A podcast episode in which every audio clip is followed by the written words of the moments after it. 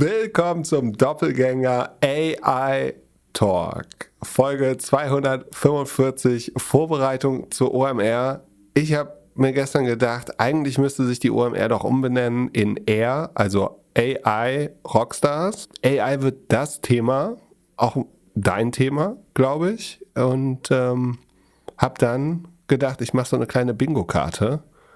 Habe ich irgendwas vergessen in meiner neuen oder ersten OMR 2023 Bingo-Karte? Also wir haben AI, KI, OpenAI drauf, Creator, Gestalterin, äh, Klimakleber, Pickleball hat es irgendwie raufgeschafft, keine Ahnung, wie das passieren konnte. Stuttgart Barre Döpfner, Side Event, Hangover, Sustainability, ganz wichtig, Party, nö, äh, macht es authentisch, okay. Ähm, erscheint mir sinnvoll. Ich überlege gerade, ob es noch irgendwas gibt, was unbedingt drauf muss. Was denn bei Kreatoren gerade der große Trend? Naja, die, die Influencer. also Brand hast du auch drauf. Das fällt mir jetzt erst auf. Ähm, ich habe mal überlegt, wenn mir sehr langweilig ist, dann äh, komme ich auch auf so zynische Gedanken wie äh, Bingos in Meetings oder es gab mal eine Firma, wo ich in einem All Hands, also sagen wir, das war eine Firma, da wurden regelmäßig so Durchhalteparolen verbreitet, die einen gewissen repetitiven Charakter hatten. Das führt dann ja automatisch dazu, dass man zu einem Bingo neigt. Und ich hielt das erst für eine schlaue Idee, aber es ist natürlich, ist halt sehr, sehr, sehr zynisch, wenn dann jemand Bingo ruft und die, der halbe Saal lacht. Muss man ein bisschen vorsichtig mit sein. Also ich, ich finde es lustig, dein Bingo, aber ähm, wenn da jemand wirklich Bingo schreit, im Publikum ist das, glaube ich, einigermaßen respektlos gegenüber dem Vortragenden. Äh, ich habe gedacht, wir nehmen die Bingo-Karte nur für unseren Live-Podcast. Ach so, ach so, ja, da, ach so, für unseren Podcast. Ach so, da, das ist fair, ja, da sind wir der, der äh, Notleidende dann. Äh, das, das ist okay. Wir können damit umgehen. Ich bin Kritik gewohnt. kommt, kommt, kommt, drauf an, von wem. Ähm, ja, äh, ich bin gespannt. Also äh, und dann, du bist ganz aufgeregt, merkt man schon. Ja, das, das nicht, aber so ein bisschen musst du mich schon noch aufschlauen. Also die nächste Folge wird ja sehr äh, earningslastig. Äh, die nehmen wir abends auf. Ach, die müssen wir auch noch aufnehmen. Ja, und Bring ich das dann noch runter? Ich habe gerade gerade geschaut, wie viel Earnings da sind. Also am Donnerstag oder Mittwoch, Donnerstag haben wir Fastly, Etsy, HubSpot, Datadog, Peloton, Apple, Spotify, Natürlich Etsy falsch. Weglassen, mag ich nicht. Shopify, Blog, Coinbase, Lyft. Ach du Schande, ey. Das äh, wird ein Fest. Wird ein langer, langer Abend. Und ich habe Freitag auch noch ein, äh, eine Podcastaufnahme. Ja, deswegen. Und einen Workshop. Deswegen wird so ein langer Abend. Und Reise. Und Reise. Und Podcast vorher. Oh, oh. Und Earnings. Ich bin gespannt auf Peloton. Die haben eben Podcast-Werbung wieder gemacht. Und ich schaff's nicht nach St. Gallen, deswegen furchtbar. Ach man, alles so traurig. Dein Leben ist wirklich schwierig. Aber bevor wir uns die ganzen Zahlen. Danke fürs geheulte Mitleid. da, da, bevor wir uns die ganzen Zahlen in der nächsten Folge anhören, ein bisschen Earnings hast du ich auch Ich habe äh, für dich in die Agenda gerade noch zwei Earnings reingeslidet. Und zwar Arista Networks und Uber ähm, haben tatsächlich reported. Und Lemonade auch? Nee, die kommen morgen. Ja, weiß nicht, ob die noch interessant sind, aber können wir uns mal anschauen. Kommen morgen, ja. Mach mich lieber schlau für die OMR. Also, äh, ich habe mir so ein paar Sachen angeschaut. Okay, ich bin dein, dein ähm, OMR-Agent Answerbot. Genau, du bist mein, du bist die KI, äh, für die ich das zu dumm übrigens mal richtig geil, wenn du überlegst, wie, wie schwer das ist, äh, gar keine Kritik an der OMR, sondern generell an Konferenzen, rauszufinden, wer eigentlich wann auf einer Bühne spricht und was ein guter Schedule ist und äh, da wäre so ein konversationaler Bot eigentlich richtig gut, um zu sagen, hey, äh, wo spricht nochmal ich kann einfach wer, ist Person da? Wer, wer ist nochmal da? Sag mal, so, mach du mal Roulette, irgendeine Person? Weil wenn ich eine sage, wird es so oder so schlecht. Äh, äh, wann spricht Pip? Ja, das wollte ich, ich wollte weder mich selbst promoten, noch wieder. Okay, wann ist Leute die Lesung von Benjamin Stuckrad-Barre? Genau. Stell dir vor, du hast ein Bot, wo du sagst, wann und in welcher Halle ist Benjamin Stuckrad-Barre? Das wäre doch super als so kleiner Conversational Bot. Äh, nutzen unseren Kalender noch ein paar Leute? Können wir da nicht unsere Agenda reinschreiben? Kannst du machen, wenn du Zeit dafür hast. Äh, ich werde das nicht schaffen. Die, die besten Talks kannst du auswählen. Curated by Glückler. Ja. Ja, vielleicht, vielleicht landet da irgendwas auf doppelgänger.io slash Oh ja, mach das mal. Slash Kalender. Oder das. Ähm, ja. Kalender. Aber das reicht ja, wenn Das wir das echt mal Montag... nützlich. Mach, mach, doch mal, mach doch mal so eine Agenda für, was man nicht verpassen darf. Ja. Damit, damit man alle Löwen gesehen hat. Diese äh, Löwen finden aber nicht auf der Mainstage statt, oder? Das weiß ich nicht. Gut, äh, so ein paar Sachen musst du mir erklären. You.com, haben wir über die schon mal gesprochen? Das weiß ich ehrlich gesagt. Ich erinnere mich. Nicht, dass ich mich erinnere. Ja, komisch, ne? Eigentlich. AI-Suche ist ja sehr ähnlich zu. Ich glaube, AI erst seit kurzem. Ähm, ursprünglich sind die, glaube ich, also u.com ist ähm, von Richard Socher. Socher Ja. ist richtig. Richard auch? Ja.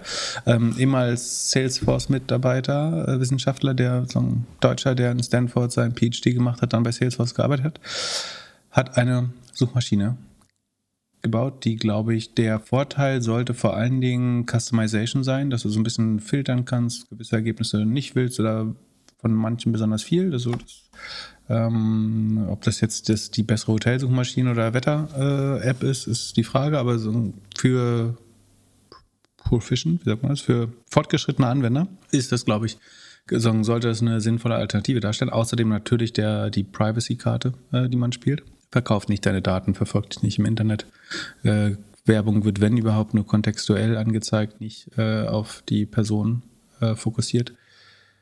Das war bisher so ein bisschen das Versprechen oder der vorherige PR-Pitch und jetzt ist es natürlich. Ähm, es wäre auch blöd, das nicht zu machen. Ne? Ich will es, also gar nicht äh, irgendwie sarkastisch klingen, sondern es ist sinnvoll natürlich jetzt ähm, AI damit einzubauen und es wird jetzt eine Mischung aus Suche und ähm, Conversational Chatbot auch wieder. Ja, ich hatte es so verstanden, dass dieser Chatbot sogar schon eine Weile da ist. Ne? Also die nennen das U-Chat. Ähm, Und die Suche. Mhm. Aber ich glaube, es war nicht die Anfangsvision, wenn ich mich irre.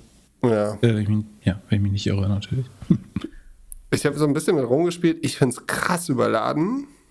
So, also wenn du da jetzt irgendwas suchst, dann äh, so, ist nicht so einfach oder so, so äh, ja, minimalistisch, wie ich mir eigentlich es wünschen würde. Aber eigentlich ein ganz spannender Case. Und sie, sie gehen direkt mit Apps, da bin ich mir auch nicht so sicher. Also man kann eine ganze Reihe von Apps dann da einbauen und alles. Das wollen immer alle, weil Apple so, so, das so schön mit dem App Store gemacht hat. Da habe ich so ein bisschen das Gefühl, es könnte ein bisschen zu früh sein. Ja, genau. Apps ist halt ein Weg der äh, Customization, der Anpassung, äh, die man machen kann. Ich habe gerade mal Hotel Hamburg gesucht. Weiß nicht, ob ich das möchte, was mir vorgeschlagen wird. Ja, die ähm, Überladung verstehe ich. Ein großer Vorteil von Google war am Anfang ja eben, dass es sehr simpel war. Mit dem äh, Suchschlitz, 10 Blue Links äh, und nee, nicht viel mehr. Es war lange Zeit der große Vorteil gegenüber Yahoo und Alta Vista. Inzwischen sieht es natürlich anders aus durch Universal Search, was ähm, teilweise natürlich gut ist, teilweise vielleicht auch nicht nur. Aber ja, auf jeden Fall, ich, es gibt natürlich, äh, der Kontragrund ist immer, dass Google brutale Netzwerkeffekte hat, es unheimlich schwer ist, eine Suchmaschine dagegen zu positionieren. Ähm, der Pro-Grund ist, du kannst das auch bei einer 1% Chance, Erfolgschance finanzieren, weil wenn es funktioniert, ist natürlich, äh, Google macht was, 200 Milliarden ähm, Gross Profit im Jahr oder so, ich weiß nicht. 200 Milliarden Reven- Revenue, also Sekunde, jetzt müssen wir ja nachgucken. Genau, inzwischen 280 Milliarden ähm, Revenue, dann passt 200 Milliarden Gross Profit sogar ähm, ungefähr. Traffic Acquisition Cost muss man abziehen und so weiter. Ja, also der Markt ist groß genug. Äh, Suche ist wahrscheinlich der einer der größten ähm, ähm, Märkte im Internet oder au- auf Internet basierend.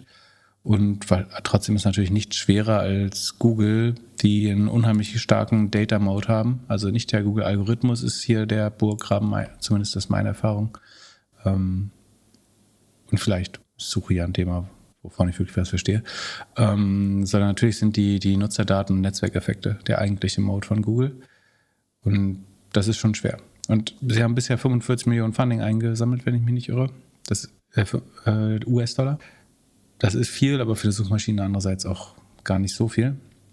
Die, die Frage ist, wie kriegt man Leute dazu, das dauerhaft zu wählen und als präferierte Suchmaschine zu nehmen? Auch mobil damit zuerst zu suchen, auch Maps liegen zu lassen und damit zuerst zu suchen, ist gar nicht so einfach, glaube ich. Apple- Aber es, also es, nichts steht dem Markt besser als eine, eine weitere Suchmaschine. Ne? Und den Data Mode könnte man auch sehr gut aufbrechen, indem man ähm, die Daten noch einfacher portabel macht und sagt, ich möchte meine Google, gesamte Google-Historie downloaden und einer anderen Firma zur Verfügung stellen können. Das könnte schnell dazu führen, ähm, dass das Produkt noch, noch schneller, noch besser wird. Wenn du nun auf Google nach einem Hotel in Hamburg suchst, zeigt es dir direkt dein Lieblingshotel? Äh, gute Frage. Äh, Gott, Gott, Gott. Ähm, also es kann Zufall sein. Aber es zeigt Aber- dir das Hotel, in dem du am Montag bist? Nee, das nicht. Ähm, also das, also ich sehe jetzt hier die logischerweise Hotel Finder One Box. Und das Nummer 1 Hotel ist definitiv eins, in dem ich im letzten halben Jahr war. Also auch das, in dem ich zuletzt war. Aber das kann Zufall sein. Das zweite ist eins, in das ich nie gehen würde. Das dritte ist eins, wo ich zumindest bei der gleichen Kette schon mal war, in Hamburg. Und das vierte kenne ich nicht, aber das hat U.com auch gerade vorgeschlagen. Pier 3, kennst du das? Das ist gut? Hafen City. Ekelhaft, da geht man nicht hin. Ja. Ähm, nee, aber die, die Nummer eins, ich weiß nicht, ob das auf meinen Daten basiert, aber das ist, äh, ich meine, Booking macht das sehr gut, dass sie Dinge, die du vorher besucht hast und so ähm, oder ähnliche Sachen anbieten. Ich glaube, das muss Zufall sein hier. Obwohl, gibt es Zufälle bei Google? Ja, du buchst auf jeden Fall nicht über deine Gmail. Also darüber haben sie es nicht. Äh, definitiv nicht, aber Google hat natürlich meine Aufenthaltsdaten und weiß, dass ich da ein, zwei, drei, vier Mal zugegen war. Und gibt es noch irgendein Hotelzimmer für Dienstagabend? Fra- Auf mehr, soll ich soll ich mal gucken? Das soll ich mal Pre- Preise gucken? Sekunde. Ähm, 6. 7. Mai? Nee, wann ist das? 13. 14. Ne? Nee, 9. 9. 10. Nächste Äh, Woche. Achso, genau, hier, 9. 10. Ähm, Zwei Sterne, mal- 600 Euro. ey, ey, ey, pass mal auf hier. Also ich meine, das ist sponsored. Ich weiß nicht, ob das vielleicht falsch ist. Also die Hostels haben noch zwischen, also A&O Hostel hat angeblich noch 140 Euro, Generator 270 Euro. Äh, das ist so, ich weiß gar nicht, ob es ein Mehrbettzimmer ist oder ein eigener Raum. Ansonsten europäischer Hof, das klingt nicht so äh, vertrauenserweckend, 500 Euro. Empire Riverside 500 Euro. Äh, Meridian 1 1,5. Nice. Ähm, also mein Tipp, äh, Freunde in Hamburg finden schnell. Ja, oder Oh. falls man in Hamburg eine Wohnung hat, äh, vielleicht kurz irgendwo hochladen und äh, ein bisschen Geld verdienen. Bei Home to Go meinst du? Ja, genau. Ähm, Das war oder eine- halt, nee, pass auf, ich glaube, der beste, ey, pass auf, pass auf, kurz, schau, schau, pass auf. Der best, beste, äh, der beste Deal, ist meiner Meinung nach, ähm, in Regio Express äh, Entfernung, also Lübeck, Mölln, Ratzeburg, kriegst du für unter 200 Euro ein Zimmer, brauchst 30, 40 Minuten, schätze ich mal, bis zum Hauptbahnhof. Zur Messe vielleicht eine Stunde. Ich glaube, das ist schlauer als im irgendwo in, in Harburg 900 Euro neben dem Bauhaus zu bezahlen. ähm, oder Fallschirmsprung. So, wer, wer, mutig ist und Kontaktsport nicht scheut, äh, kann den Fallschirmsprung machen. Nee, nicht drauf ein, ver ver verstehe ich nicht, ähm, bin ich zu alt für. Aber nochmal, kurze Frage, die kann auch rausgeschnitten werden und gepiept werden. Wie oft wurde bei Home to Go schon überlegt, voll in das Apartment-Business zu gehen? Auf dem, also gerebrandet für zum Beispiel nur so Konferenzen. Verstehe die Frage nicht. Ne, also Home to Go ist ja die Marke für Ferienwohnungen. Und das Booking und alles haben sie ja. Wieso machen sie nicht noch eine zweite Marke für Wohnungen in der Stadt?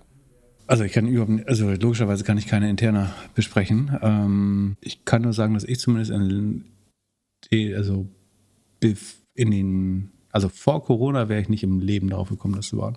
Ich glaube, der, der im, sagen, Betrachtung von der von des Zeitraums, bevor ich Aufsichtsrat bei Home to Go war, ist meiner Meinung nach die, die damals schlauste Entscheidung, die Home to Go gemacht hat, nicht in Städte und Departments zu gehen, sondern in Fernregionen.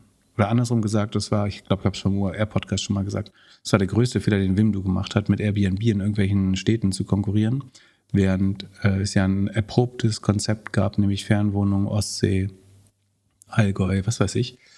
Also es ist natürlich eine strategische Option und äh, wie gesagt, ich kann nicht darüber sprechen, ob die zuletzt besprochen wurde oder irgendwie auf einer Roadmap ist oder was weiß ich. Aber ähm, ich glaube nicht, dass das der opportunste, spannendste Markt ist, ehrlich gesagt. Zumal die, du musst ja auch überlegen, äh, zwei Nächte in Paris versus zehn Tage an der dänischen Ostsee. Der Warenkorb ist auch ein anderer, zum Beispiel. Ähm, wie gesagt, es geht nur um die Branche an sich, hat gar nichts mit Home zu tun, aber. Ähm. Ja, stimmt. War nur so ein und, Gedanke letztens auf dem Fahrrad. Und auch das Sign-up der Hose, also so, so, ein paar Messezimmer machen halt nicht so viel Umsatz, würde ich denken, wie eine Fernwohnung, die über das ganze Jahr irgendwie 80 Prozent ausgebucht ist. Wäre mein Verdacht. Ich hatte kurz überlegt, dass einige, die eine Ferienwohnung haben oder ein Ferienhaus, auch eine Wohnung in der Stadt, aber die würden wahrscheinlich die eigene Wohnung nicht vermieten und das Ferienhaus schon. Ich würde drei Schlafzüge in den Bahnhof einfahren lassen. ja, oder? Äh, Cruise, das ist mega cool. Cruise Ship direkt. AIDA vor der Haustür. Kann, kommt das eigentlich runter, die Elbe? Kann man mit den Cruise Ships bis in, äh, in den Hafen? Nee. Ja, das, Quatsch. Äh, also, das steht unten, klar.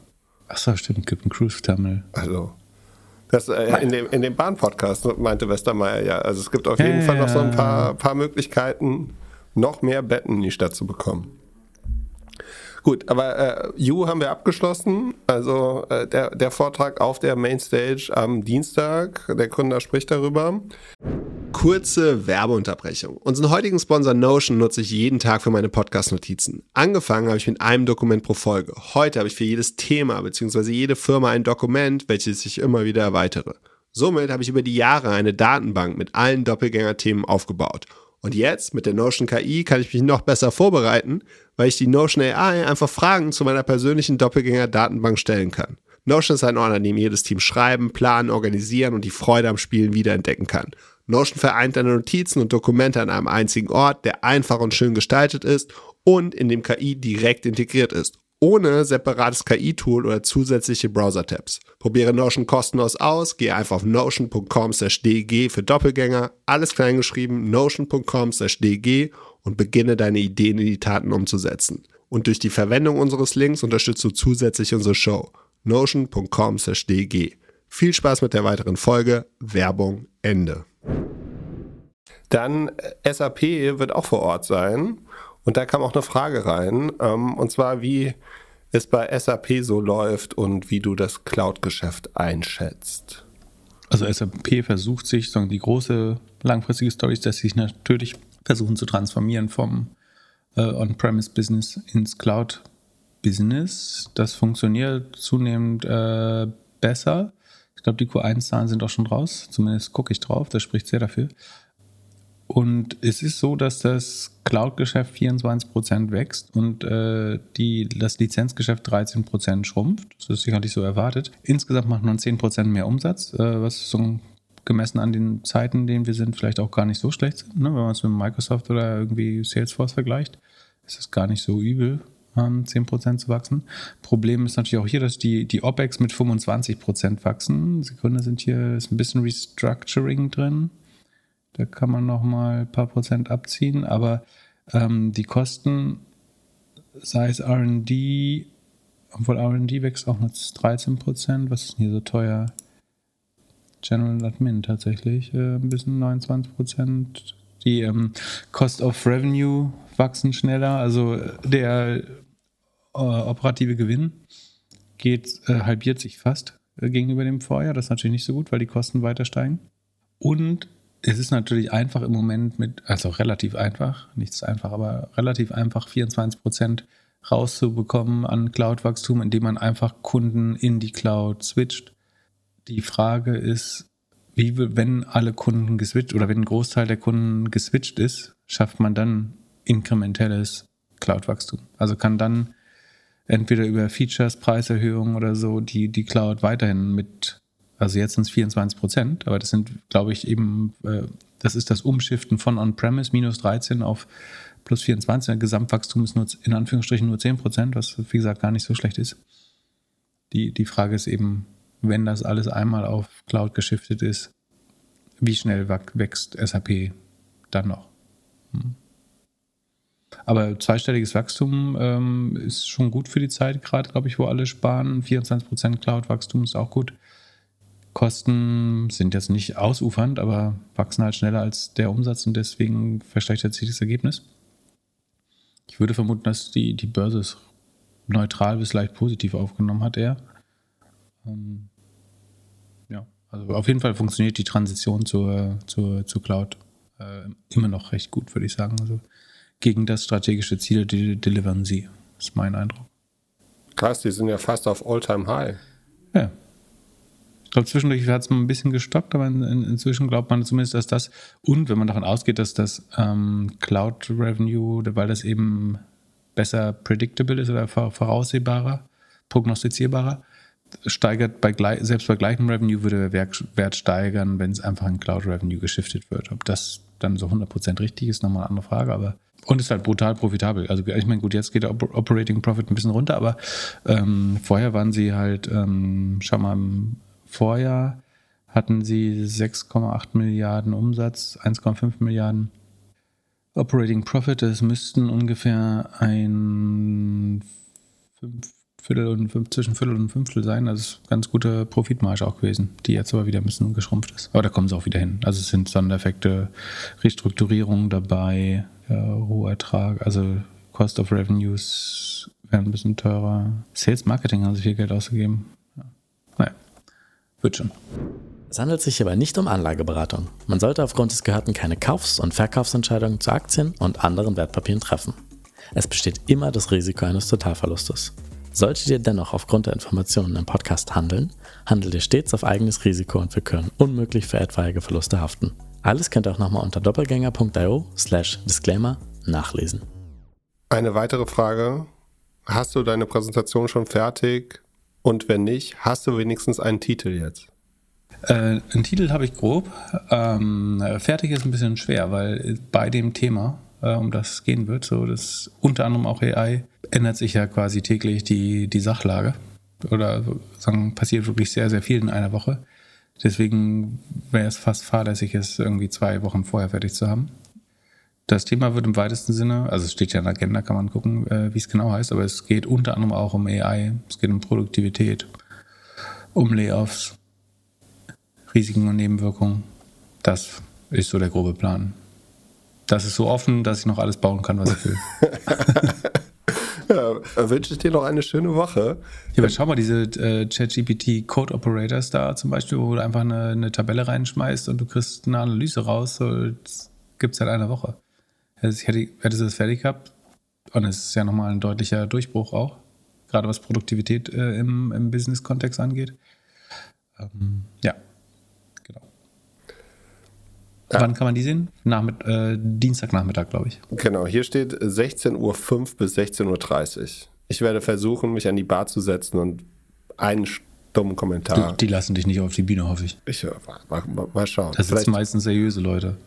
Ja, okay, dann falle ich raus. Vielleicht kann ich hinter die Bar. Mach Neben den, den äh, Cocktailmixer? Ich mach dir einen Drink. Den Tender? Ich mach dir was in den Drink. Mal gucken.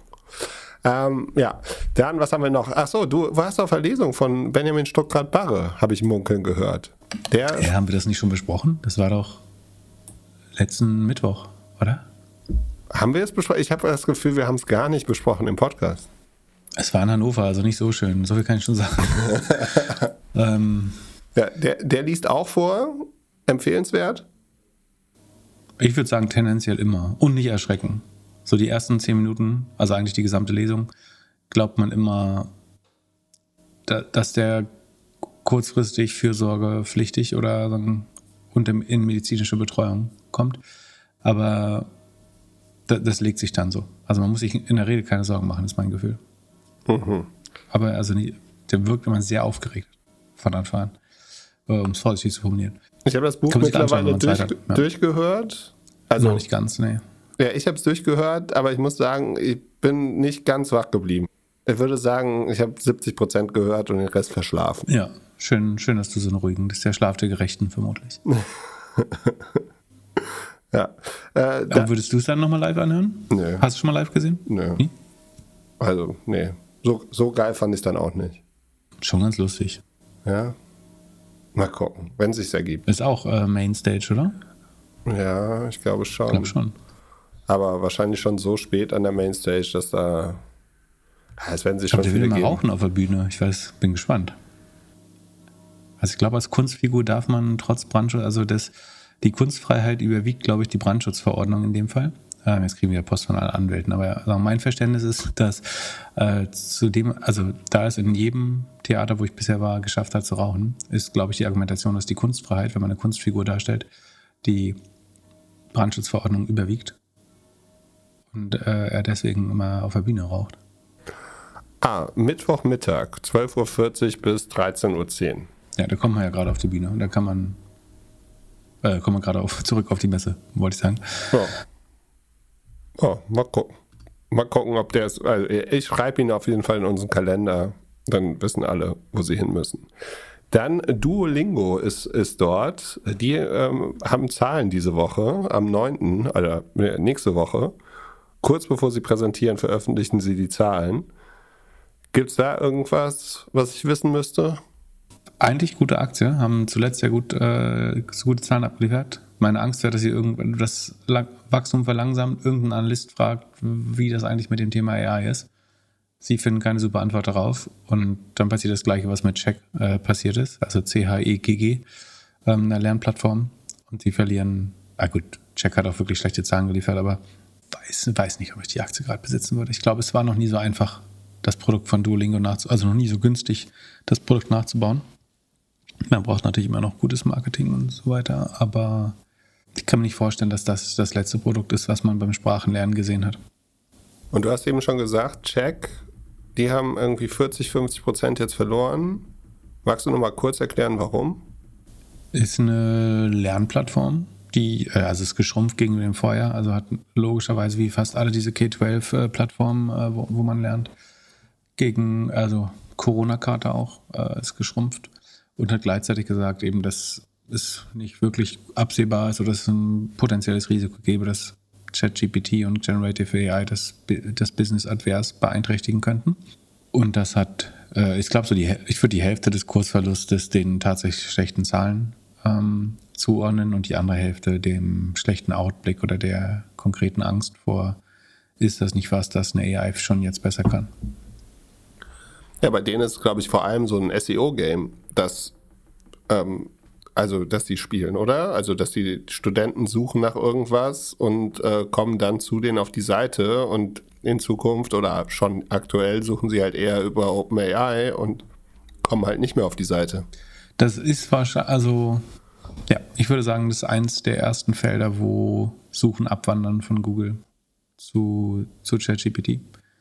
Ähm, so typische Hausaufgaben äh, und Studiersachen. Das geil. Ich, ChatGPT kann bestimmt so Lernkarten automatisch erstellen. Erstell mir 52 Lernkarten zu irgendeinem Fach. Ja. Super Task eigentlich. Brauchen wir gar nicht probieren. Geht 100 Prozent. Würde würde mich ich, wundern, wenn nicht. und wenn man jetzt über Vermarktung nachdenkt, also Hast du mit Lernkarten gelernt? Hast du überhaupt gelernt? Nee, ne? ne, wenig. Merkst du, ne? Immer noch. Ich habe auch nicht gut gelernt. Nee, nee, ach Quatsch. Nee, ich bin auch nett zu dir. Hast schon schlechte Laune. Man muss jetzt nicht böse zu mir sein. Ähm, Aber noch, noch zurück. Ich meine, jetzt, wenn man jetzt Ich habe mal mit kopierten Heftern gelernt. Ich habe nie mitgeschrieben. Da musste ich, ähm, ich musste mal kurz vor der Prüfung dann äh, für, für zwei Wochen nett sein, damit ich von, von, von irgendeiner Streberin den Hefter bekomme. Also einer mit guter Handschrift auch noch. Und damit ich irgendwas überhaupt zum äh, Repetitieren hatte des Stoffs. eins meiner größten Vorteile war, dass ich einen sehr, sehr faulen Freund hatte, dem ich alles erklären musste. Und dem habe ich vorm Abi, habe ich dem das komplette Abi nochmal erklärt. Also die drei Fächer, Das heißt, die du warst ich im, äh, im Abi? Ja, aber nicht so gut wahrscheinlich. aber ich habe dem, ich habe dem halt, ich habe dem wirklich, Im Studium war ich auch gar nicht gut. ich habe dem, Also, ist sehr gemischt. In der, in der, in der Schule habe ich den tatsächlich, glaube ich, durchs Abi geschleift. Ähm, und das hat mir unheimlich geholfen damals. Aber an- anyhow, He who, teach, he who teaches others teaches himself. ist einer meiner Lieblingssprüche. ja, dann teach mal weiter. Äh, Hugo Gib Boss. Earnings. Haben die zu, zu, zu Couldn't care less. Lass mich in Ruhe mit Hugo Boss. Ich ich, ich, mag, ich mag die Chinos gern, das hat dieses angenehme SS-Feeling, aber ähm, Aktien interessiert mich null. Wenn du auf die keinen Bock hast, dann äh, machen wir eine andere Frage. äh, Und, und zwar, ob du mir nochmal erklären könntest, wie man von einem kleinen Startup groß denken kann und was man machen muss, um ein Startup wirklich groß zu machen. Also die Antwort, ich hatte mal einen Volleyballtrainer, der war der beste Coach der Welt, dessen Briefing oder Spielvorbesprechung war, oder im, im Spiel, wenn es nicht gut lief, hat er immer gesagt, weniger Fehler machen und um Punkte spielen. Einfach was, was, was, was immer steht, immer, immer stimmt. So, äh, das ungefähr mal, also ähm, wie macht man ein Startup groß? Mehr Sales, nichts weniger eigentlich. Aber auch äh, wachsen, wachsen, wachsen. Also aus welchem tollen Vortrag hast du das wieder entnommen? Nee, das, darüber möchte ich nicht sprechen. Lass uns lieber über die Zahlen der Social Chain AG sprechen. Die haben äh, veröffentlicht 2022. Wie, wie lief E-Commerce? Achso, so? du meinst Maschi. Maschi hat Start Small, Think Big.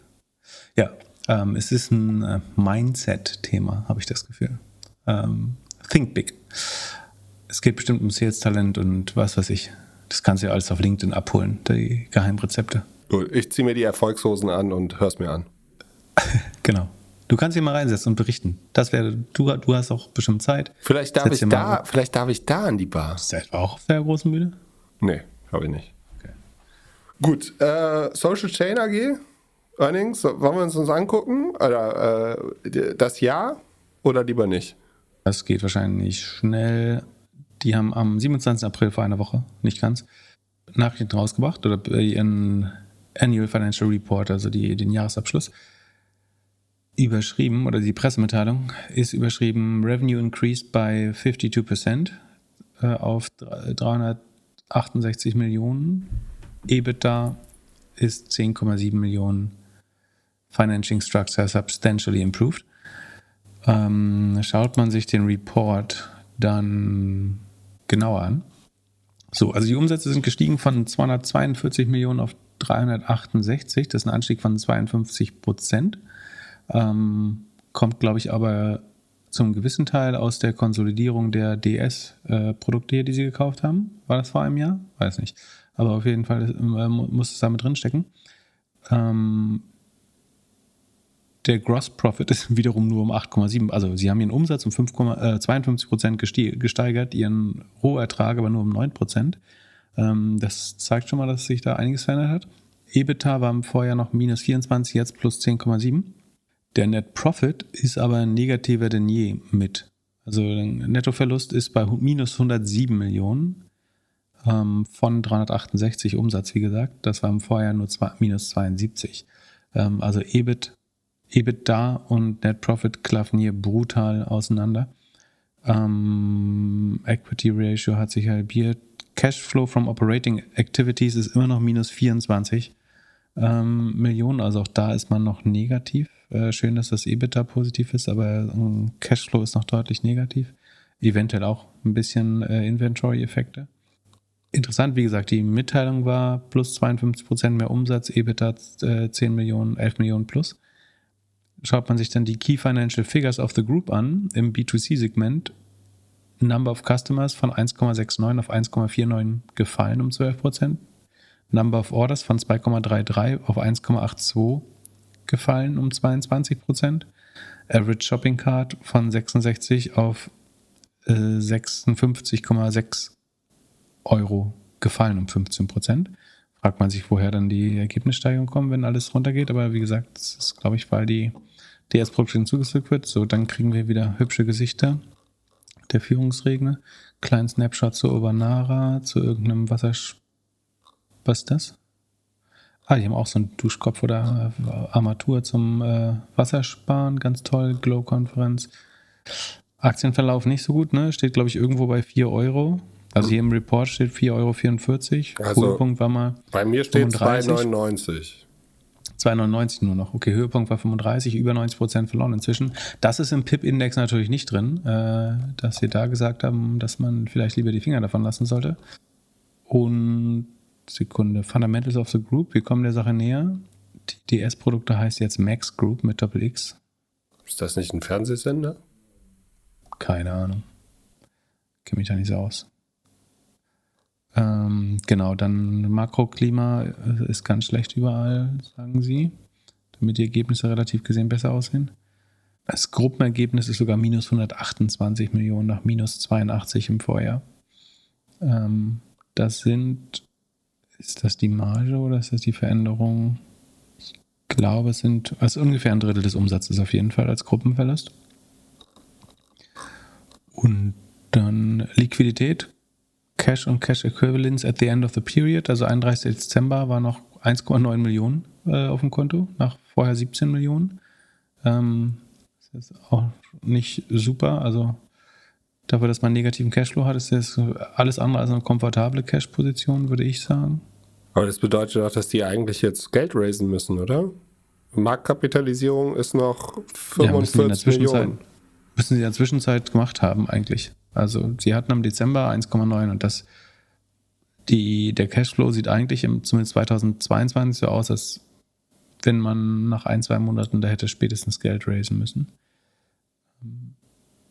Ah, jetzt kommt es hier. Core Brands. Core Brands ist Landmann, Beam oder Beam, ich weiß nicht, wie man es ausspricht, Coro. Ähm, Chloro wird nicht mehr konsolidiert, weil es, glaube ich, äh, hier sie nicht mehr 51% besitzen, äh, nehme ich an, weiß nicht 100% sicher, aber steht hier, dass nicht mehr konsolidiert wird. Klasen Bio, Landmann, ähm, Ravensberger Matratzen, das sind so die Marken, die in den Core Brands drinstehen. Die Umsätze der Core Brands, wie gesagt, wir haben Headline war plus 52 Prozent. Die Core Brands machen aber 17 Prozent weniger als im Vorjahr. Ähm, wobei durch das Wegfallen von Coro natürlich äh, da auch einfach eine Lücke entsteht. Und das EBITDA der Co-Brands ist von minus 6,5 auf minus 16 Millionen ähm, gesunken in dem Fall. Rohertrag von 59 auf 37 Millionen gesunken. Äh, Gross Margin von 37 auf 28 Prozent. Zeigt alles in die schlecht äh, falsche Richtung, aber 22 war natürlich jetzt auch kein einfaches Jahr. E, so, dann kommt die Max-Gruppe, das ist ehemals DS-Produkte und ein paar andere Sachen, wenn ich die ein paar Sachen aus Höhle der Löwen. Das war, als sie es gekauft haben, natürlich, was heißt natürlich, äh, nach meinem Verständnis positiv. Ähm, EBITDA plus 3 Millionen äh, steht für 2021 da, sind inzwischen auch minus 1 Million. Äh, also ist unter der Verwaltung äh, von der Social Chain jetzt auch negativ geworden, die Max-Gruppe, bei Umsätzen von 168 Millionen. War eine, vorher hat man nur 19 Millionen verbucht. Also es wurde im Laufe des Vorjahres offenbar erstmals ähm, konsolidiert und jetzt ähm, ist 168 des Millionen des Wachstumsbeitrags kommen offensichtlich aus der Max Group, ehemals DS, die jetzt also auch da Rohertrag von Rohmarge von 32 auf 20 Prozent gesunken äh, jetzt. Also vorher hat, haben die fast ein Drittel Rohmarge gemacht bei der DS-Gruppe im letzten Jahr, beziehungsweise als es schon bei Social Chain war. Inzwischen ist nur noch ein Fünftel, was man an Rohmarge hat und dementsprechend schlecht sieht das EBITDA aus. Dann gibt es die Brand Chain, was ist da drin? Keine Ahnung, macht auf jeden Fall minus 11% EBITDA. Auch hier, Roh, oh, da hat sich die Rohmarge ein bisschen verbessert.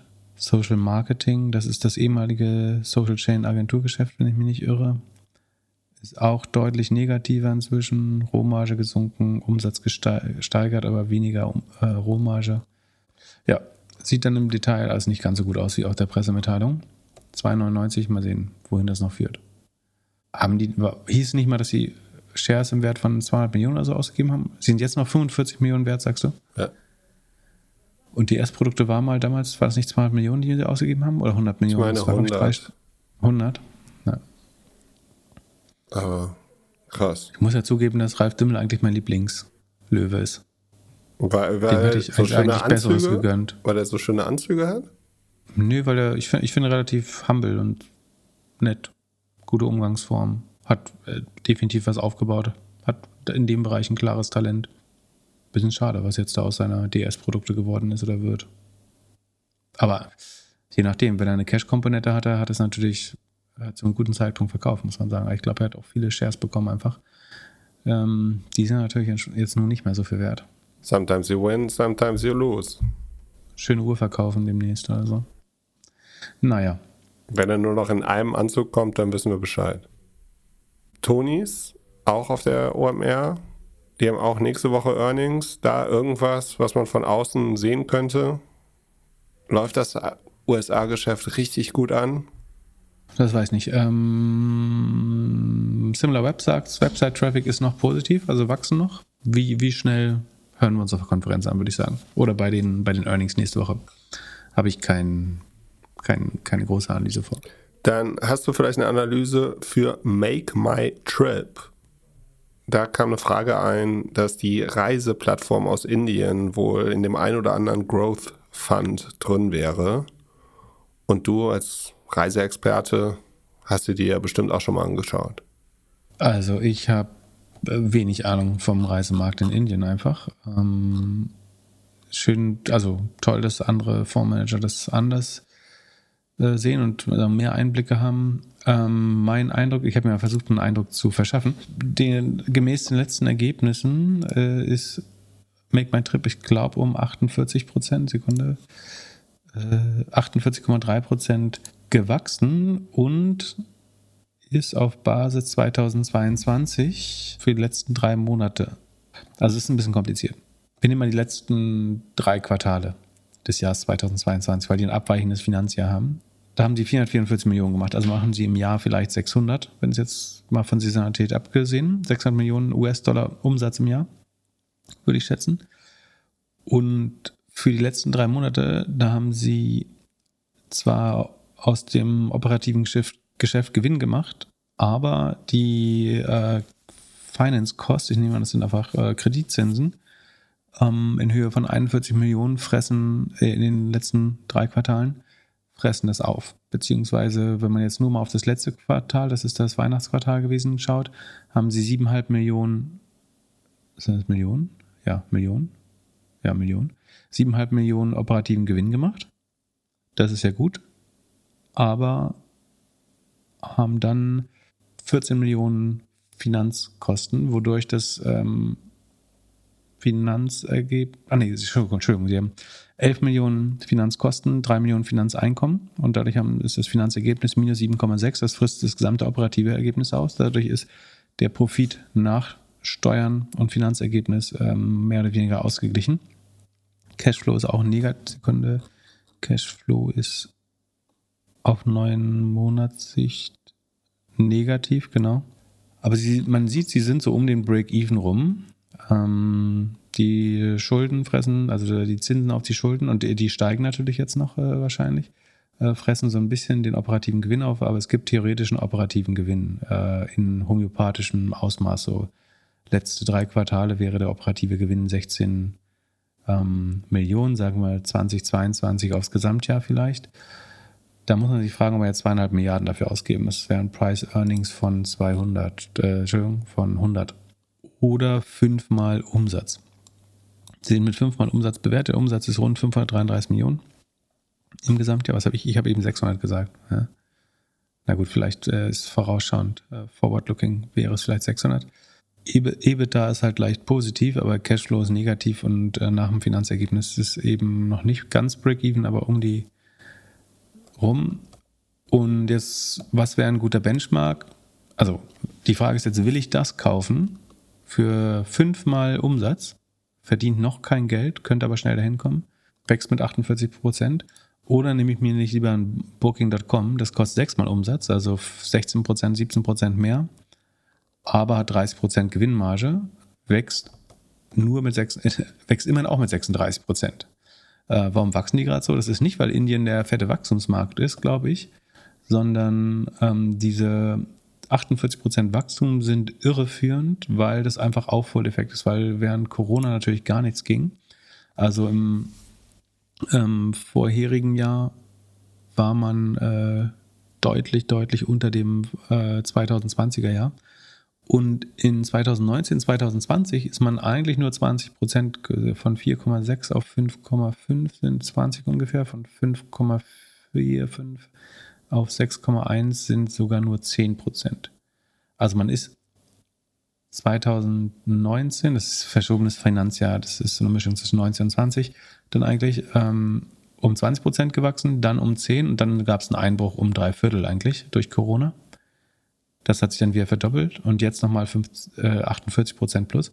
Aber man ist immer noch unter dem 2020er Ergebnis. Und das heißt, die 48 Prozent, die wir gerade sehen, sind nur Aufholeffekt.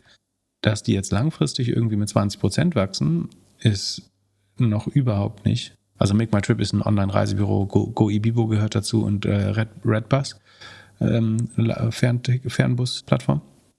Das heißt, ich glaube, die 48 Prozent täuschen, beziehungsweise ist das eben der Vergleichswert wäre selbst bei Booking, die natürlich nicht mehr High Growth sind, die sind auch 36 Prozent in dem Quartal gewachsen. Das heißt, das Extrawachstum ist, wenn wir es jetzt mal ganz nett sehen, 12 Prozent über dem Markt, wenn man Booking als Benchmark nehmen würde. Also ich hätte lieber, ich würde mir eine Booking kaufen. Airbnb kostet zehnmal Umsatz, das ist doppelt so teuer, aber die wachsen und haben, I don't know ich finde es nicht so opportun. Indien ist natürlich ein Wachstumsmarkt, langfristig, die wachsen bestimmt zweistellig langfristig. Aber wie gesagt, vor Corona sind sie mit 20 Prozent gewachsen. Ähm, da kommt vielleicht auch nochmal Konkurrenz. Habe nicht das Gefühl, dass eine Aktie ist, von der man warnen muss oder das Quatsch oder Scam ist. Also wie gesagt, drehen gerade ins Positive. Wenn die Zinsen nicht zu sehr steigen, bleibt es auch positiv.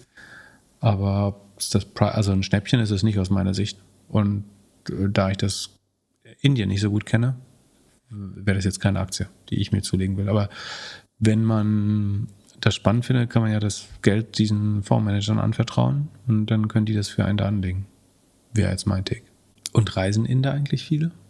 Das ist halt, also absolut gesehen, muss man muss auch nochmal sagen, absolut gesehen ist das halt sehr klein. Äh, wir machen hier 533 Millionen Umsatz, sagt Yahoo Finance. Zum Vergleich, Booking macht das 36-fache oder ja, so rund. Also es ist schon noch ein sehr, sehr, sehr kleines Internetreisebüro. Es ist das bekannteste und größte oder sagen, vergleichsweise bekannte in Indien schon, aber nicht so überzeugt. Ich bin nicht überzeugt. Und wieso sollte Booking nicht das Spiel auch in Indien gewinnen? Es gibt ja noch Oyo-Hotels, wobei die sind, äh, da geht's, also es ist natürlich ein ganz anderes Produkt, aber ähm, denen geht es auch nicht so gut, glaube ich warum Booking das nicht gewinnen sollte. Ich glaube schon, dass Booking das gewinnen kann. Also gerade international hat es halt das beste, bessere Inventar, würde ich sagen. Also es müsste bessere Margen, bessere Auswahl, besseres Inventar haben, eine bessere Plattform vielleicht auch. Krasse Netzwerkeffekte, Größenvorteile. Ich, und, und wie gesagt, also es ist, man sieht hier nur die letzten, also man sieht 2018 bis 2023 und es gibt hier nicht ein Jahr, wo mehr als 20 Prozent Wachstum war. Ach doch, natürlich, äh, von 21 auf 22 hat sich fast verdoppelt, wie gesagt. Aber das ist eben nur die Aufholen. Wir sind immer noch unter vor Corona-Niveau. Und das wird jetzt aufgeholt, vielleicht wächst weiter dynamisch. Aber dann sind wir halt irgendwann bei 600 Millionen Umsatz. Und vielleicht kommt man irgendwann nochmal auf eine bessere Take Rate, aber ich sehe es nicht. Ist, ich glaube, es wird ein bisschen schneller wachsen als Booking, aber nicht so viel schneller, dass es, ich glaube, es dauert lange, bis die auf eine Profi Booking macht halt 30, rund 30 Prozent Profitabilität. Da sind sie halt noch weit von entfernt. Ähm, und dafür, dass sie den gleichen Preis haben, weiß ich nicht, ob ich das dann finanzieren möchte. Dann lass uns über die Earnings von Uber sprechen. Die scheinen recht positiv angekommen zu sein. Sind die Zahlen auch so gut? Genau, Uber hat ja ähm, in letzter Zeit immer mal outperformed, wenn ich mich recht erinnere. Und auch diese Zahlen wurden überwiegend positiv aufgenommen. Umsatz ist um 29 Prozent ähm, gestiegen. Also auch, auch Uber hat ein ganz ähnliches Phänomen. Ne? Also auch die erholen sich noch sehr stark von den ähm, Corona-Zahlen. Sind inzwischen bei rund 9 Milliarden Umsatz im Quartal.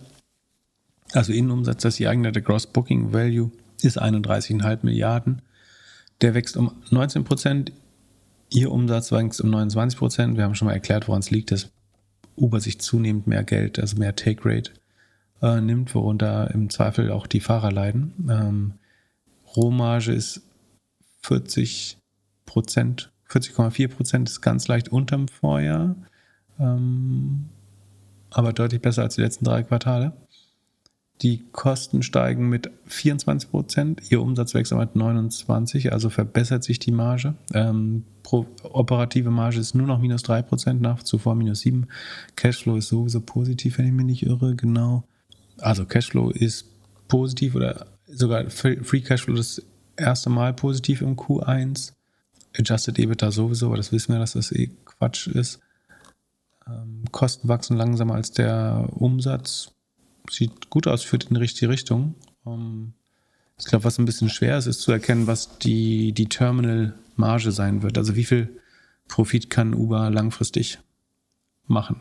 Und die Take Rate ist im Moment bei, wir hatten es mal ausgerechnet, 28,1 Prozent extrahieren sie aus, der, aus dem Umsatz, den, den Kunden macht. Ähm, das ist quasi die Marge, mit der sie arbeiten müssen. Die wird sicherlich nicht über 30 gehen. Ich glaube, es wird schwer. Ach doch, klar, wenn, wenn man den Fahrer los wird, dann könnte man äh, darüber gehen. Aber das dauert ja der Umsatz aber eventuell Weile. auch schrumpfen. Bitte? Wenn der Fahrer weg ist, das, das dauert, dauert ja noch. noch. Genau. Also, genau, das dauert noch. Aber die Ergebnisse, also ähm, sie äh, hauen nicht so viel Geld raus, sondern verbrauchen weniger Geld. Also der Kostenanstieg ist langsamer als der Umsatzanstieg. Ähm, wir können nochmal in die Segmente schauen. Mobility, also das ist Transport, geht wächst sogar um 40 Prozent. Ähm, Delivery nur um 8 Prozent. Das liegt daran, dass Delivery natürlich gegen die starken Corona-Werte noch viel mehr kämpfen muss. Also Mobility das Taxifahren in Anführungsstrichen, das wächst natürlich gerade erst wieder richtig, weil es ja zwischendurch pausiert war, mehr oder weniger. Und Delivery hat während Corona super gut funktioniert und hat jetzt eine schwere, aber es ist noch nicht einmal geschrumpft. Ne? Also es wächst immer noch mit 8%, ist auch nicht schlecht.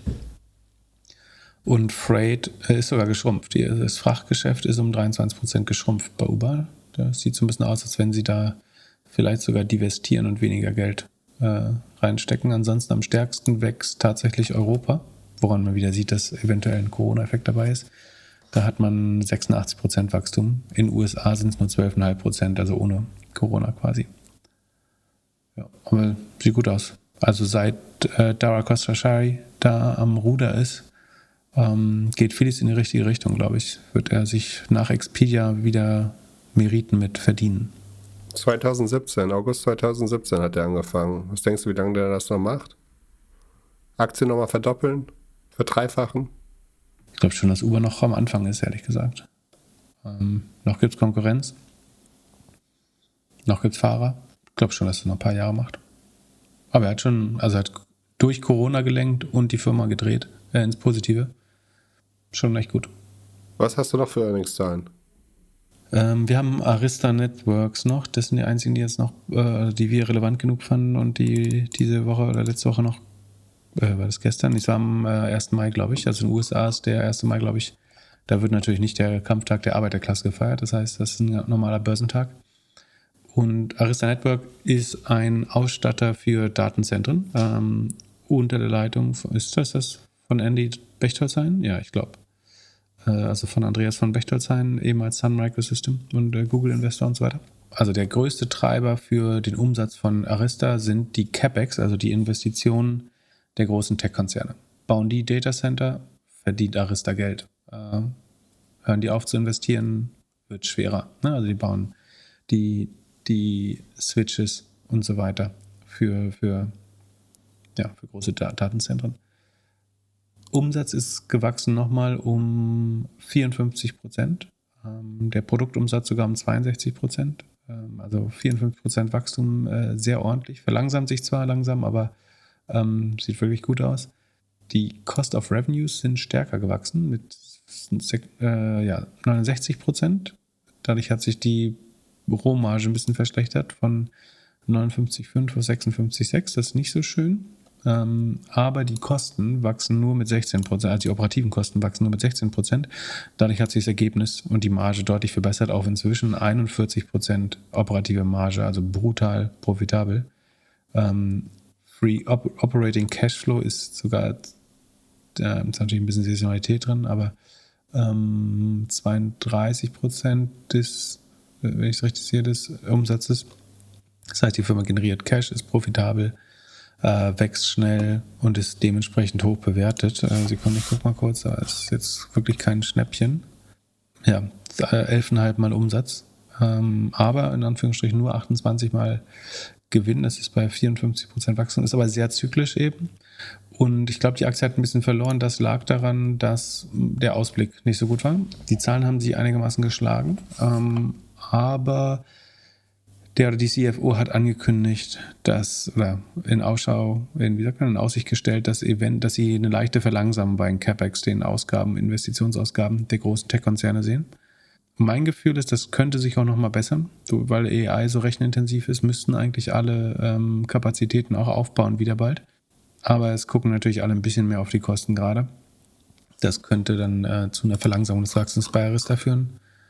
Äh, langfristig ist das ein schönes Schaufel, wie sagt man, and Shovels Game, ähm, Schaufelverkäufer ähm, Business, weil, wie gesagt, in jedem Datacenter was gebaut wird. Nicht in jedem, aber es ist äh, entweder Arista, Cisco, Juniper oder sowas drin. Ähm, und sie gewinnen da konsequent Marktanteile, wachsen am schnellsten. Ich mag es eigentlich ganz gerne. Aber muss man sehen, wenn es jetzt wirklich so ist, dass die Tech-Cons, ich, eigentlich glaube ich, dass durch AI mehr äh, Kapazitäten aufgebaut werden. Aber der CFO hat eventuell eine bessere Visibility als ich da drauf. Von daher muss man ihm glauben und deswegen hat die Aktie jetzt ein bisschen ähm, verloren. Ansonsten Magic, also Magic Number ist brutal gut. Einfach äh, Ruler 40 auch, weil es hochprofitabel ist und schnell wächst. Ähm, deswegen auch der relativ hohe Preis der Aktie. Und ich glaube, hättest du vor irgendwie zehn Jahren investiert, wäre es ein äh, sehr, sehr guter Deal gewesen bei Arista. Und sonst haben wir noch ein paar News zum Abschluss? Ähm, uns wurde von ganz vielen Hörer und Hörerinnen ähm, eine Website zugeschickt und zwar Fuck Fuck Oatly, also oder FCK, nee, Sekunde, es gibt FCK Oatly, FCK FCK Oatly und FCK FCK FCK Oatly. Ja. I'm lost. Es ist offensive Ko Kommunikation, würde ich sagen, der sagen Hafermilch-Brand äh, Oatly, wo sie Kritik also sie geben Kritik an Oatly quasi einen Platz und versuchen, ich glaube, einfach auch von der Kommunikationsstrategie und Search-Strategie das so ein bisschen abzufangen. Also lass, lass Leute lieber unsere Webseite finden als ähm, die von echten Kritikern. Und einerseits finde ich, es ist ein sehr offensiver, äh, offen kommunikativer Weg, damit umzugehen. Andererseits es ist gar nicht so offensiv, wie es scheint, sondern es ist eben reaktiv. Also es wären es wären, also zum Beispiel ein äh, Gerichtsprozess mit einer Farm, mit, denen sie, mit der sie streiten, angesprochen, ähm, dann diese ganzen Sachen wie schlechte Inhaltsstoffe und so weiter. Also eigentlich ist es eher Reaktion auf bestehende Shitstorms und ein, ich sag mal, ein Corporate Informationsangebot. Sowas wie, wenn du such mal irgendwie Monsanto Krebs oder so, dann findest du auch zuerst eine Seite von Bayer oder Monsanto, wo sie, oder wenn, wenn du diesen Monsanto-Film, den es mal gab, diese Dokumentation, wenn du die suchst, findest du ein bezahltes Suchergebnis und auch ein äh, SEO-Suchergebnis von Monsanto, wo sie das quasi in Anführungsstrichen richtig stellen. Ähm, von daher, ich finde es aus Marketing-Sicht total spannend, äh, dass ähm, proaktiv ist nicht das richtige Wort, weil es ist eine Reaktion auf Shitstorms. Ähm, was ist das richtige Wort dafür? Krisenkommunikation? Ja, eigentlich ist es Krisenkommunikation. Aber ich finde es schon gut gemacht. Ähm, und es gewinnt bestimmt ein paar Herzen zurück, glaube ich. Und du möchtest natürlich auch deine eigene Meinung, also zumindest eine Chance haben, deine eigene Meinung zu den Sachen wiederzugeben, weil die steht natürlich auf den kritischen Seiten ja nicht. Von daher ist, glaube ich, eine schlaue Möglichkeit. Ähm, es zeugt aber auch ein bisschen davon, dass es einige Probleme einfach gab bei Oatly. Ja, ich habe zu Oatly mich vor kurzem mit meiner äh, Kaffeedame des Vertrauens unterhalten und die hat mir wiederum erzählt, dass eins der größten Kaffeehäuser in Hamburg vor so sechs Monaten gewechselt hat. Die haben jetzt so eine Frankfurter Firma, die heißt irgendwie Oat Milk oder sowas. Ähm, und daraufhin haben jetzt wieder die kleineren äh, Kaffeeshops in Hamburg wohl auch gewechselt oder verhandeln gerade. Also so, es, es scheint jetzt nicht mehr so de, also diese, diese geliebte Barista Oatly Brand scheint, scheint Oatly auf jeden Fall nicht zu sein. Und wenn sie in Deutschland jetzt schon damit anfangen, dann ist es äh, wahrscheinlich, ja, würde sagen, ein weltweites Phänomen, dass, dass die Barista sich links und rechts umgucken, was die Alternativen sind. Ähm, ja, hast du von den, äh, hast du neulich den Tweet gesehen, den ich gemacht habe? Es gab Angebote im Budni in Berlin. Konntest du sechs Oatlys für 8 Euro kaufen. Also 1,33 brutto Konsumentenpreis, inklusive, ich glaube, fieserweise gibt es ja 19% Mehrwertsteuer drauf, weil es nicht als Lebensmittel gilt. Ähm, also es hat nicht den niedrigeren Satz wie Milch, wenn ich mich nicht irre. Und ähm, 1,33 brutto ist also unheimlich wenig, wenn man das mal vergleicht. Ich glaube, ich habe das sogar in unserer Tabelle drin, Sekunde. Der Durchschnittsverkaufspreis, also der Großhandelspreis, zu dem Oatly selber verkauft an den Handel, war 1,42 Dollar im Vorquartal. Und jetzt gibt es Aktionen, wo der Kunde es für 1,33 Euro bekommt.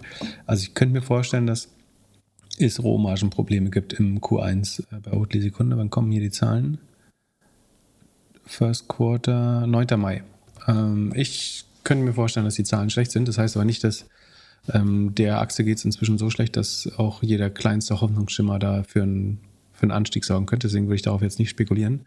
Aber mein Gefühl ist, ähm, dass die Zahlen eher schlecht aussehen. Wenn du siehst, äh, man kann es ja über die, die Shopping-Portale so ein bisschen verfolgen, wie oft es Aktionen gab und wie günstig das war. Aber es sprach schon sehr dafür, dass sie brutal abverkaufen. Also, dass sowas in Sechserpacks äh, rabattiert verkauft wird, gab es vorher, glaube ich, noch nicht.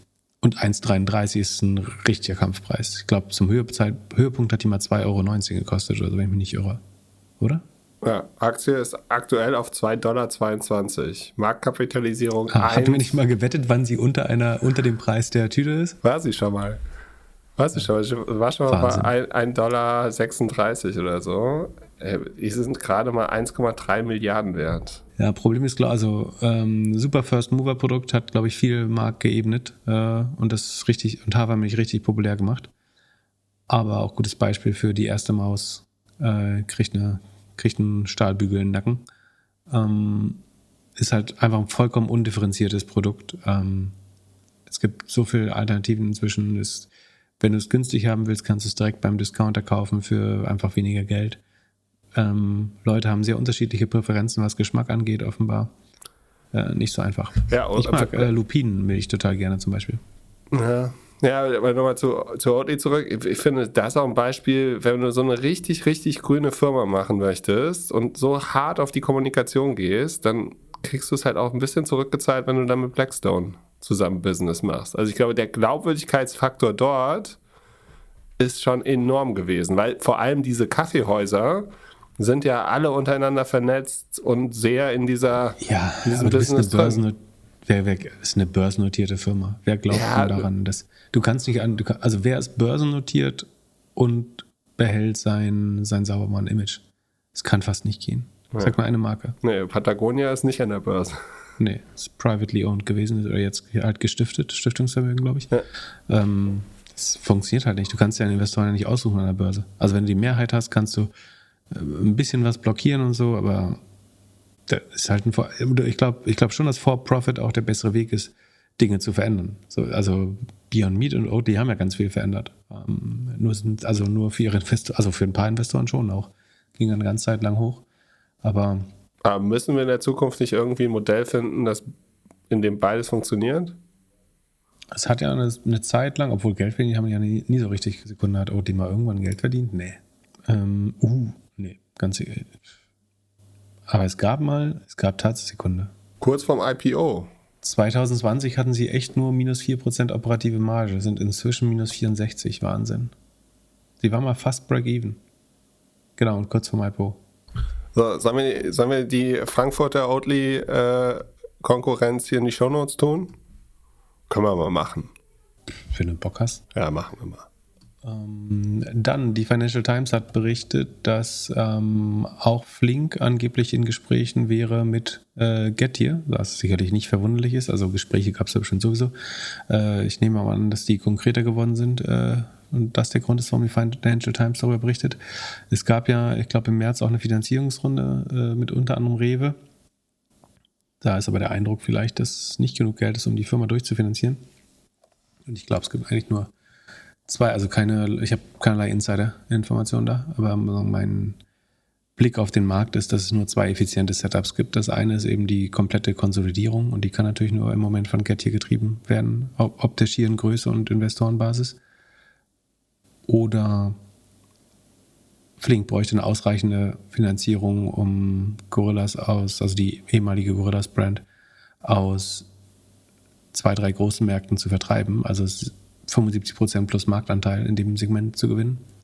Ähm, ich glaube, es gibt aber im Moment überhaupt keine Lösung, dafür eine Finanzierung zu finden. Äh, ich würde Ihnen das operativ total zutrauen, ehrlich gesagt, aber du brauchst dazu trotzdem Geld. Ähm, und ich halte es für unwahrscheinlich zumindest, dass man dafür eine Finanzierung bekommt. Ich glaube, ähm, da ist ein Rewe vielleicht nicht mutig genug dafür auch. Plus sie haben natürlich Angst, dass wenn kein VC mehr in dieses äh, Modell investieren will, dass sie dann der letzte Backholder sind, äh, der noch investiert. Und aus der Sicht wäre zumindest meine Meinung eigentlich auch, dass je früher die Konsolidierung passiert, desto besser. Weil jede Investitionsrunde, die jetzt dazwischen noch passiert, verwässert nur die, die frühesten Investoren äh, noch mehr eigentlich. Weil natürlich mehr und mehr Liquidation Preference dahinter gekloppt wird. Und wenn das Resultat das effiziente sein sollte und ich recht behalte und man es dann am Ende doch verkauft, dann ist eigentlich jeder Euro, den man zwischendurch noch aufnimmt, äh, nicht so gut. Andererseits, um souverän verhandeln zu können, brauchst du natürlich eine gefüllte Kasse. Wenn, wenn sagen wir, Getir wüsste, dass äh, Flink demnächst refinanzieren muss, ähm, du willst natürlich nicht mit der sprichwörtlichen äh, Knarre am Kopf äh, verhandeln, sondern sich vorher nochmal Geld zu sichern, um zu sagen, wir haben Zeit, wir haben andere Optionen, ist auch doof. Das wäre mein externer Take. Wie gesagt, ich habe da keine äh, tieferen Einblicke. Es gab ja so ein paar Zahlen, die da in dem Artikel drin sind. Das würde bedeuten, dass aktuell Flink günstiger ist als Gorillas. Weil es unter einer Milliarde ist, oder? Ja. Das wäre dann so, ja. Aber die, die Markt gegeben haben, haben sich auch ja eher verschlechtert, würde ich sagen. Gleichzeitig wurden aber, ich glaube, die Shares von Getty abgewertet. Deswegen könnte der Anteil wiederum. Es geht natürlich auch, am Ende geht es darum, wie viel Anteil von Getty. Das könnte, also es gibt ein theoretisches Szenario, wo der Anteil an Getty trotzdem größer ist als der von Gorillas. Stimmt. Weil die, wenn es richtig ist, dass Getty-Bewertung abgewertet wird, was ich nicht weiß, ähm, könnte es trotzdem mehr sein. Genau. Der Greatest Entrepreneur of All Times hat ähm, uns mit einer neuen Idee bedacht die definitiv kommen wird und das heißt wahrscheinlich in den nächsten drei Monaten. Ähm, angeblich ab nächsten Monat, glaube ich, soll es möglich sein, dass endlich Micropayment Paywalls über Twitter passieren. Das heißt, ähm, du landest auf der, was weiß ich, Financial Times, New York Times, Spiegel, wo du sonst noch surfst, bist dort nicht Abokunde, möchtest aber trotzdem Artikel kaufen, dann möchte Twitter das Produkt bauen, was dir erlaubt für einen kleinen, ich würde vermuten, zweistelligen Centbetrag, mittel zweistelligen Centbetrag, würde ich denken, ähm, einzelne Artikel zu kaufen. Das klingt einerseits natürlich total spannend im Sinne von, äh, dass Spotify für, für News Media ist endlich da. An, also aus Konsumentensicht gibt es, glaube ich, viel Nachfrage dafür. Es gibt, glaube ich, viele Leute, die es gerne hätten, ähm, um eben mal bei Bedarf hast zu lesen, um direkt, ohne direkt ein Abo abzuschließen. Ja?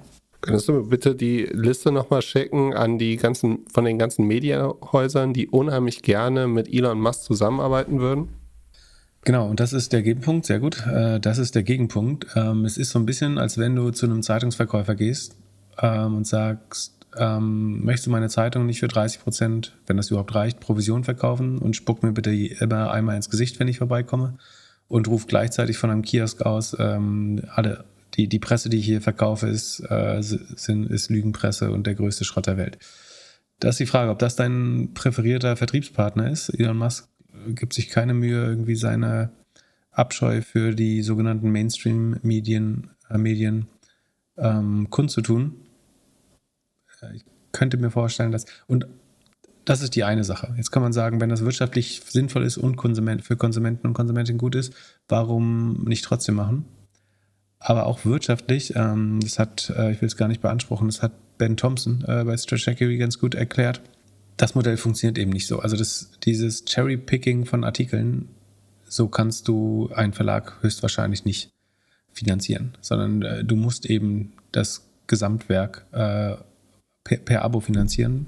Plus, die Customer Acquisition Cost Rechnung ist halt eine ganz andere. Ähm, du, also sagen wir, ein Mörderartikel, wo wirklich echt viel Recherche reingelaufen ist, funktioniert halt dann, wenn er neue Abos bringt und man die Abos mit dem Customer Lifetime Value bewertet. Wenn man sagt, da hat jetzt jemand 50.000 oder sagen wir 5 Millionen Page Views gemacht und 2% davon haben das gekauft oder so, ähm, als einzelnen Artikel, dann funktionieren die Unit Economics von Presse äh, ganz schnell auch nicht mehr, sondern du, du musst wirklich Abos verkaufen, damit der Anreiz groß genug ist, vernünftige Arbeit zu machen.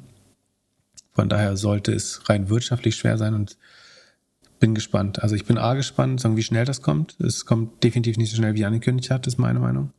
Äh, und ich glaube, es wird schwer. Und rein strategisch wäre ich jetzt äh, ein Presseverband oder ein großer Verleger, würde ich jetzt Elon Musk eine neue Revenue Opportunity eröffnen? Die Frage ist, wer liegt tiefer im Straßengraben, die Verleger oder Twitter? Ähm, ich glaube, dass es fast spannender sein könnte zu sagen, wir gucken lieber beim Untergang von Twitter zu, ähm, als jetzt Kleingeld zu akzeptieren. Ich meine, wird es für irgendeinen Verlag ein, ein relevanter Revenue-Stream werden? Vor nee, allem die, so. Äh, die guten Artikel, die die Leute lesen wollen, sind ja die Artikel, die dann in Subscriber konverten. So, das macht ja für die Verleger überhaupt keinen Sinn, das zu machen. Genau. Also, du hast halt, sagen wir mal, bestenfalls eine 1-Dollar-Einnahme gegen, keine Ahnung, was kostet ein Financial Time-Abo? Irgendwie 280 Dollar oder so im Jahr. Plus Lifetime Value wahrscheinlich 500 Dollar. Ähm, also 500 Dollar Rohertrag versus 70 Cent Rohertrag, wo 30 Prozent noch Elon Musk bekommt. Es kann. Ich bin Elon sehr dankbar. Ich bin sehr dankbar, dass er mir die Lust von Twitter so genommen hat, dass ich jetzt echt viel, viel mehr Zeit jeden Tag habe. Es macht schon weniger Spaß. Ich meine, aus Konsumentensicht fände ich es wahrscheinlich ein cooles Produkt. Es gibt, also ich habe äh, relativ viele Zeitschriften inzwischen abonniert. Äh, aber, was heißt relativ viele? Vier, fünf? Und ich fände das schon praktisch, aber ich glaube gleichzeitig, dass das nicht funktionieren kann. So. Ja. Unwahrscheinlich, unwahrscheinlich. Ich bin gespannt, äh, wer da mitmacht. Aber äh, vielleicht raced auch einfach jetzt wieder nur ein paar Schulden oder ähm, eine Equity-Runde auf der, obwohl Ich bin so gespannt, wie er aus dieser Nummer wieder rauskommt.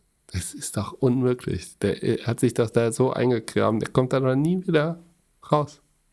Ja, also die Werbetreibenden, mindestens die Hälfte der Werbetreibenden ist weg. Subscription funktioniert nicht. Ähm, Corporate Accounts könnte funktionieren, wenn, wenn einfach zu viele Leute Schindluder mit deiner Brand. Du hast doch jetzt wieder ein Fake-Account. Das Wegelagerei, das Wege, Wegelagerei-Konzept könnte noch funktionieren, theoretisch. Einfach. Das Ding ist durch. Ich glaube, das Ding ist durch. Also e-, eToro-Trading wird auf jeden Fall nicht, Super-App wird es nicht sein, Payment glaube ich nicht. Ich meine, das Gute ist, dieses Micropayment für Media wäre natürlich ein guter gutes MVP für weitere Micropayments später. Ähm, also wenn du Artikel kaufen kannst, dann kannst du auch Eiskugeln kaufen mit Twitter, würde ich sagen. Schon schwer. Du glaubst nicht mal, die Erpressungspayments, Blue und äh, Corporate Accounts funktionieren? Was ist denn, du hast dir so ein dummes Ding für 8 Dollar gekauft und jetzt hast du einen Fake-Account. Oder? Und was hilft dir das? Achso, das war lustig. Das, genau, ich habe einen Fake-Account, habe ich gemeldet. Äh, was ist wohl passiert? Ja, ich wurde erstmal gefragt, ob ich meine ID submitten kann, obwohl ich vorher verifiziert, also ich war vorher verifiziert ne, und wer den Prozess nicht kennt, sagen, für das alte blaue Häkchen musste man ein ähm, Passport oder ID einreichen. Ähm, das alte habe ich ja aber nicht mehr, weil es die nicht mehr gibt, äh, aber ich hatte äh, irgendwann mal aus Testzwecken das Twitter Blue äh, mir gekauft. Dann gab es jetzt einen Account, der wieder Krypto-Scam in meinem Namen verkauft haben, hat. Und den habe ich dann versucht zu melden. Das, muss ich sagen, ging relativ schnell. Aber als erste Antwort kam, lad doch erstmal deinen Ausweis hoch. Wir wissen ja nicht, ob du echt bist.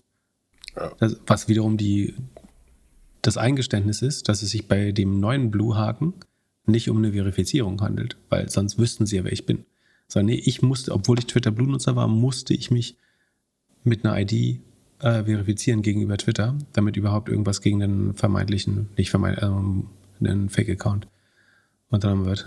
Bisschen absurd. Du, du bist der, der, wirst gehypt als der schlauste Mann der Welt und dann machst du so einen Scheiß. Unfassbar.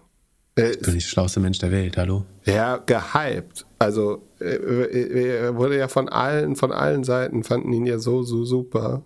Ach, du meinst Elon Musk? Ja. Achso, ich hab, ich, Entschuldigung, die Verbindung war schlecht.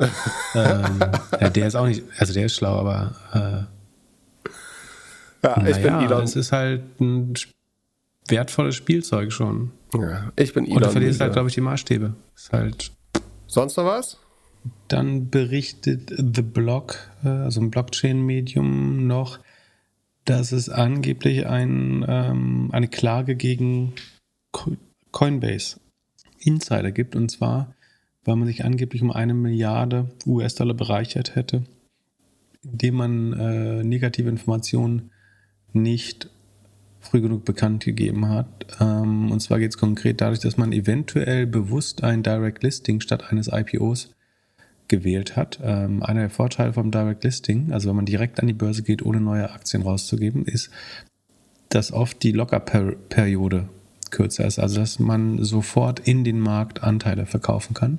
Das scheinen Insider ähm, gemacht zu haben. Der klagende Adam Grabsky nennt unter anderem Mark Andreessen von und Fred Wilson, also von Andreessen Horowitz und ähm, Fred Wilson ist USV, glaube ich, als Verdächtige, ähm, aber auch den CEO Brian Armstrong. Angeblich ist bekannt geworden, dass der Projektname für den IPO oder für das IPO intern Project Fall Fruits, äh, das heißt nach meinem Verständnis, glaube ich, äh, Fallobst, äh, war. Das äh, klingt natürlich nicht nach einem exciting IPO, wenn man das äh, selber schon als Fallobst bezeichnet. Ja, die äh, Firma wei weist natürlich alle Vorwürfe zurück. Ähm, sollte sich herausstellen, dass man wirklich äh, Informationen zurückgehalten hat, ähm, Shares verkauft hat und sie dann erst äh, bekannt gegeben hat, obwohl man sie vorher schon kannte, könnte es natürlich dann zu Schadensersatzklagen kommen und ähm, Sammelklagen für Leute, die zu dem Zeitpunkt investiert waren in Coinbase. Und wäre natürlich auch ein weiterer Kratzer wieder am, am Brand von Andreessen Horowitz, der ja zuletzt sowieso durchaus hier und da ein bisschen gelitten hat. Bin gespannt, wie die Earnings werden und wie die Aktie sich äh, entwickelt in den kommenden Stunden. Ja, weit, weiter viel Geld verlieren. Sie brauchen einen neuen Kryptoboom, um profitabel zu werden, würde ich sagen. Sonst noch irgendwas? Good News zum Ende? Ähm, es kommt drauf an. Äh, IBM hat bekannt gegeben, dass sie 7800 Leute oder Jobs zumindest nicht schaffen werden. Ähm, also es geht wohl nicht um Layoffs, aber sie haben viele Jobausschreibungen gestoppt ähm, und glauben, dass sie 30 Prozent der sogenannten Backoffice-Roles, also Leute, die nicht Kundenkontakt haben, ähm, mit AI ersetzen können. Das klingt mir noch ein bisschen überoptimistisch. Äh, aber ähm, ich glaube, AI ist natürlich eine gute Rechtfertigung auf jeden Fall, um Jobkürzungen gerade äh, zu rechtfertigen. Und wo wir gerade bei der Medienbranche waren, äh, BuzzFeed ging es ja nicht gut, äh, haben wir schon vor ein paar Tagen gelernt. Und jetzt ähm, scheint Vice Media auf dem Weg in den Bankrott zu sein. Am Höhepunkt waren sie mit 6 Milliarden US-Dollar bewertet. Ähm, jetzt steht Bankrott im Raum. Höchstwahrscheinlich so, weil soziale Medien nicht mehr genug Traffic äh, liefern. Ich bin gespannt, was da, was da noch kommt äh, aus, aus dem Umfeld. Ähm, ich glaube, Slate oder so hat es ja vorher auch schon erwischt, wenn ich mich nicht irre. Weiß gar nicht, wie das weiterging. Und dann hat die New York Times noch berichtet, dass der sogenannte Godfather of AI ähm, Google verlassen hat. Das ist jemand, der sehr viel mitgearbeitet hat an den AI-Projekten äh, bei Google. Und ähm, der soll, hat sich jetzt in die Reihe, ähm, also äh, äh, Geoffrey Hinton heißt er, in die Reihe der Wissenschaftler ähm, eingereiht, die überwiegend auch Gefahren äh, in AI sehen ähm, und in Chatbots wie ChatGPT. Ähm, wir packen es vielleicht in die äh, Show Notes. Ähm, und er hat seinen, seinen Job gekündigt ähm, und warnt jetzt davor. Ich glaube, es gibt äh, hier von Tristan Harris, ähm, Center for Humane Technology, äh, dieses Zitat, dass 50% der AI-Experten slash Entwickler glauben, dass es eine 10% oder höhere Chance gibt, dass AI die Menschheit vernichtet. Ähm, das ist ein schöner, plakativer Ansatz. Ähm, aber für AI-Doomerism haben wir heute äh, zu Keine gute Zeit Laune. Die, die Gefahr, genau. Äh, die Gefahr ist äh, natürlich da. Ähm, das Interessante ist, dass all diese Äußerungen ja nicht von, von den typischen äh, Technologiefeinden wie mir kommen ähm, und Glas halb leer Typen, sondern wirklich aus der Szene, aus den Unternehmen selbst, von den CEOs, die eigentlich das größte Interesse haben, damit Geld zu verdienen. Selbst die sagen, I don't know. Wäre ganz cool, wenn hier jemand mal mit draufschaut und äh, Regeln äh, für den Spielplatz äh, erlässt. Also geht raus, Touch Grass, Touch Grass Movement. Genau. Äh, Kommt. Genießt die Sonne. Spielt Pickleball, genießt die Zeit, die ihr noch da seid. Ich wünsche dir viel Spaß bei deiner Präsentation äh, für nächste Woche. Habt einen schönen Mittwoch. Bis dann. Peace. Ciao, ciao.